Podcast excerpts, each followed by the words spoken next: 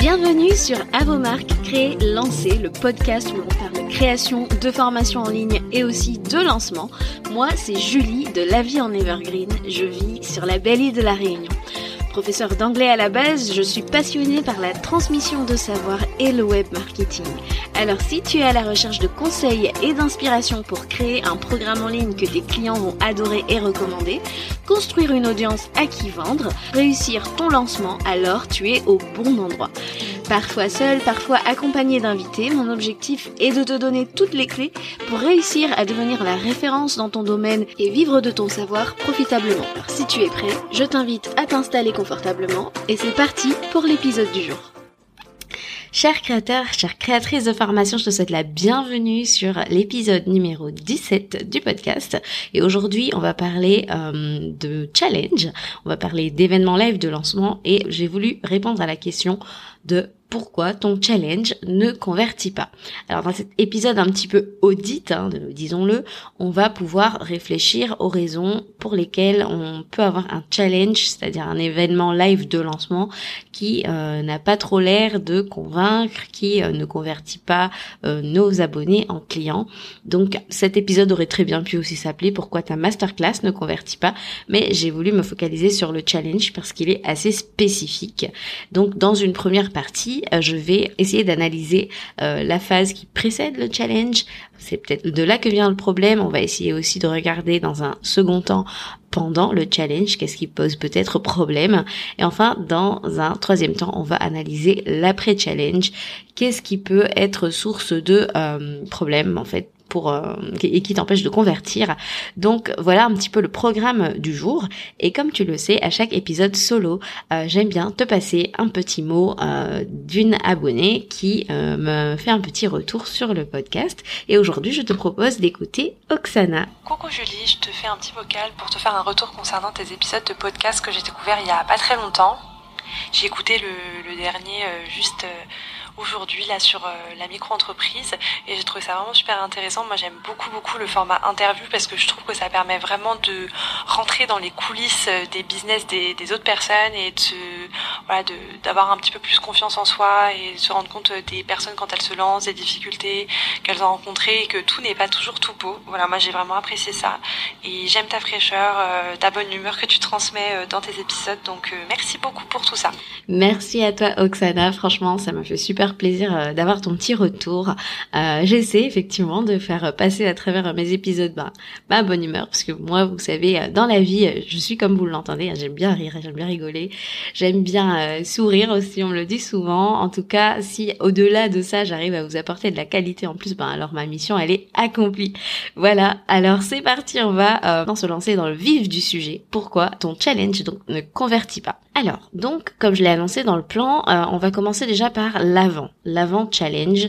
Euh, donc, euh, voici les questions que j'ai à te poser. Est-ce que tu as pris assez de temps pour chauffer la salle avant d'annoncer le challenge? Alors, je pense que je commence à vous bassiner un petit peu souvent avec ça, mais ce fameux pré-lancement, est-ce que tu as fait le nécessaire pour préparer ton audience en fait à ton événement live de lancement? Parce que par exemple, euh, tu ne peux pas juste euh, débarquer avec ta landing page comme ça, allez, euh, inscrivez-vous à mon événement live, alors que peut-être que bah t'as as été porté disparu sur Instagram pendant trois mois et puis tout d'un coup t'arrives comme ça avec ton petit événement live de lancement, c'est parti, rejoins moi pour 3 à 5 jours euh, de fun, euh, d'apprentissage, etc. Non. Par exemple, si euh, pour ta grossesse, par exemple, tu as été en mode off, et puis que tout d'un coup tu reviens, ce sera pas très judicieux d'arriver juste avec un challenge alors que ton audience elle est refroidie, tu vois. Bien évidemment, il faudra quand même continuer à être présent, euh, essayer de produire de contenu de qualité qui montre que tu as quelque chose à dire, que sur ton marché, euh, tu vaux le coup d'être euh, écouté, d'être pris en compte. Donc avant d'arriver et de euh, brandir finalement cette landing page, allez, le lien est dans la bio, etc. Non.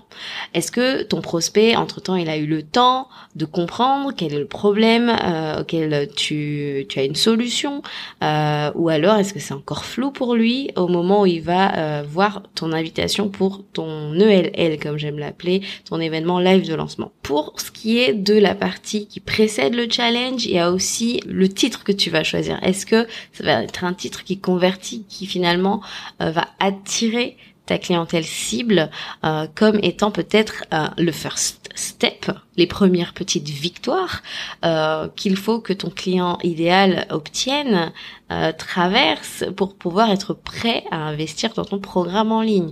Donc est-ce que c'est une promesse suffisamment alléchante pour ton client idéal? Si tu ne vois pas ton nombre d'inscrits augmenter euh, euh, de façon significative, alors donc peut-être qu'il y a un problème avec ta landing page, peut-être qu'il manque des informations, peut-être que euh, voilà, ça peut aussi être de ce côté-là qu'il faut regarder. Est-ce que tu as mis en place euh, suffisamment de choses qui donnent envie de venir assister à ton challenge? Est-ce que tu as mis en place peut-être des petits euh, incentives, des petits encouragements? Euh, Tu as gamifié un petit peu le parcours? Est-ce que tu as une séquence d'onboarding à l'inscription? Cette fameuse séquence email qui donne envie de venir et d'assister à ton challenge, est-ce que tu as mis tout ça en place sur ton autorépondeur? Voilà. Maintenant, j'ai envie de parler du pendant. D'accord? Donc là, bien évidemment, tu me vois venir, le problème va peut-être euh, être, euh, autour de ben, du contenu que tu proposes. Est-ce que c'est pas peut-être un peu trop chargé. Est-ce que tu n'as peut-être pas trop donné? Surtout si tu avais avant ça une stratégie de live où tu as pas mal euh, enseigné en plus du challenge, ça peut faire beaucoup. Est-ce que ton curriculum, hein, ton programme était peut-être un peu trop ambitieux? Et euh, en fait, on le sait, il faut donner le quoi, le pourquoi, donc pourquoi c'est important, un peu du comment, et c'est là aussi que, se situe le, le problème du challenge en fait on fait un challenge, on promet quand même du contenu de valeur pendant 3 à 5 jours. Et en fait, ben forcément, il va y avoir un peu d'overlap. Et en gros, euh, parfois on se retrouve à donner beaucoup euh, le comment et le gap, ce que j'appelle le gap, c'est le, vide informatif que tu dois laisser en fait n'est peut-être pas suffisant et au final, ce qui se passe, c'est que ça a tout l'effet inverse. C'est-à-dire qu'au lieu de donner envie aux gens d'investir en toi, eh ben, tu leur donnes un plan d'action tellement énorme qu'ils ont suffisamment de choses à implémenter euh, pendant les semaines à venir avant de même chercher à investir. Et ça, c'est un peu dommage. Et c'est un petit peu le serpent qui se mord la queue, en fait.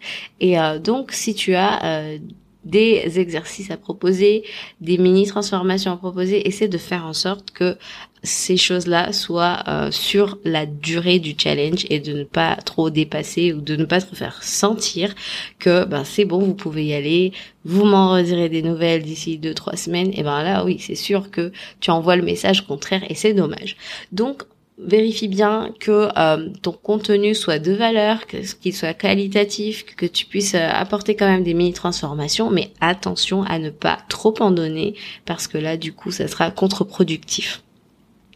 Maintenant pour l'après, euh, donc là forcément l'après challenge, donc on finit le challenge, on a ouvert les portes, donc là on se retrouve euh, directement dans la phase de vente active. Alors la phase de vente active elle est un peu tricky, j'aime bien le dire, elle est un peu compliquée parce que surtout lorsqu'elle fait suite euh, à un challenge qui a duré plusieurs jours, on a beaucoup de données, on a dû vraiment être présent, on a dû vraiment ben chouchouter sa communauté euh, de prospects, on a dû euh, animer un petit peu le groupe Facebook, on a dû suivre les exercices, donner les exercices, etc. Ça, ça demande énormément d'énergie. Euh, et si vous êtes un temps soit peu introverti, c'est un peu compliqué de s'en remettre, on va dire, parce que ben, en plus de hum, la fatigue, il y a le mélange d'émotions, l'excitation, le, le stress, etc. Donc on, on se sent assez rapidement vidé comme on a déjà un petit peu commencé à se entre guillemets vendre euh, dans euh, durant le challenge, eh ben on a l'impression que euh, c'est fait en fait. On a un petit peu, on se repose un petit peu sur ses lauriers. Or, quand on ouvre les portes, le reste de la communauté qui ne s'est pas inscrite, eh ben c'est là qu'elle découvre votre produit.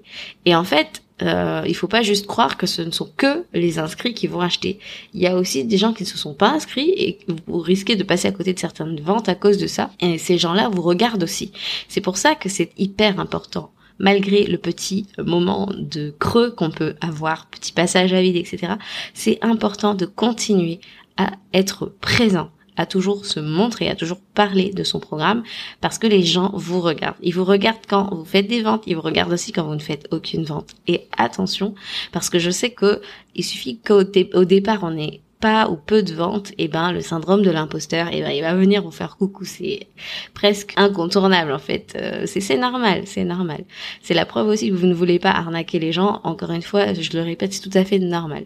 Maintenant, il faut euh, absolument se ressaisir. Il faut vraiment pas relâcher la pression, commencer à douter. Alors oui, c'est normal, vous pouvez douter, mais il faut toujours se relever. Pourquoi? Parce que il faut en fait passer dans une autre énergie. Vous avez passé des jours à donner, vous avez passé des jours à enseigner, etc.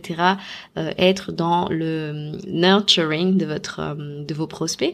Et ben maintenant que les portes sont ouvertes et qu'il y a un décompte sur au-dessus de votre tête, voilà le compte à rebours euh, des portes ou du panier ouvert, et ben il va falloir vendre maintenant. Vous avez donné du contenu gratuit. Vous avez donné encore euh, tout le reste de l'année vous donnez du contenu gratuit. C'est aussi ça le, le, le job d'un créateur de formation, c'est de créer du contenu gratuit pour aller pouvoir vendre son contenu payant. Là, vous êtes en droit euh, de vendre. Vous avez enfin obtenu le droit de vendre et il faut passer justement cette, cette espèce d'énergie masculine. Vous allez être un peu plus frontal, vous allez être un peu plus direct, vous allez parler aussi de l'urgence de se décider, non pas que on soit là en train de faire un marketing euh, ultra agressif, à faire prendre des décisions euh, sous la pression. Vous le savez, moi, je, je suis absolument contre ça. Je crois euh, aussi que quand on ouvre les portes, et quand en plus on a fait un challenge devant, les gens ils savent très bien, ils savent comment ça fonctionne, ils savent que vous êtes venu euh, leur vendre quelque chose, vous avez apporté des transformations, et ben vous êtes tout à fait en droit maintenant bah, de dire que le next step c'est avec vous. Par contre, ça se paye. Et euh, en fait là à ce moment-là, il faut surtout voir les choses comme ça, c'est-à-dire que le programme que je viens vendre, je sais qu'il a un potentiel de dingue, juste de dingue, de d'apporter vraiment une transformation énorme à mon client idéal et je le fais surtout pour lui. En fait, si vous commencez à arriver dans cette phase pour vous, eh ben vous allez envoyer la mauvaise vibe à votre client idéal, c'est clair. Maintenant, euh, vraiment, il faut toujours avoir ce mindset là. Euh, lorsque vous venez vendre, vous venez pour aider votre client idéal et en fait, quelque part, en fait, s'il n'achète pas, ben, c'est dommage pour lui Et en fait, il faut reprendre ses forces, reprendre son souffle après un challenge où on a déjà tellement donné, on est vidé de son énergie. En plus, si le syndrome de l'imposteur est dans le coin, eh ben non, on, on, se reprend et on n'oublie pas qu'il y a l'urgence et à partir de ce moment on ne parle plus que de la transformation et euh, et le problème avec le challenge j'ai envie de dire c'est que on a tellement donné en gratuit que les gens auront l'impression qu'ils pourront s'en sortir avec ça. Et c'est là que, que, vous devez faire votre job de montrer que le gratuit, il était bien, le payant, il est ouf, il est oufissime. C'est pour ça qu'il faut investir. Et là, en fait, eh ben, il va falloir être disponible, euh, vous montrer, être là, répondre aux objections, répondre aux questions. Et en fait, bon, la suite, on la connaît, hein, c'est une phase de vente, quoi, tout simplement, masterclass ou challenge. Mais en tout cas, reprendre son souffle, reprendre son énergie et y retourner quoi. Et vous vous reposerez après. Voilà ce que j'avais à dire par rapport au challenge, par rapport à, vos événements live de lancement. En tout cas, ce sont les questions que je vous aurais posées sur votre ELL euh, pour savoir en fait pourquoi en fait il ne convertit pas. Si je vous avais en face de moi, j'aurais posé ces questions-là. Donc n'hésitez pas à revenir dessus au regard de ce que l'on a dit aujourd'hui. Et, euh, et, voilà quoi. Mais pour récapituler, donc euh, on a regardé à l'avant challenge. Est-ce que vous avez mis en place ce qu'il fallait en termes de contenu, en termes de présence avant d'arriver avec votre landing page. Euh, quelle est quelque part votre promesse? Ensuite, le pendant, donc quel est le contenu que euh, vous avez proposé? Est-ce qu'il n'était pas trop dense, trop riche, mais en même temps euh, avec de la valeur? Est-ce que votre contenu a laissé suffisamment de gap informatif pour motiver euh, vos, vos, inscrits, leur donner des mini-victoires, mais en même temps euh, qui prennent conscience qu'ils ne vont pas y arriver seuls malgré tout.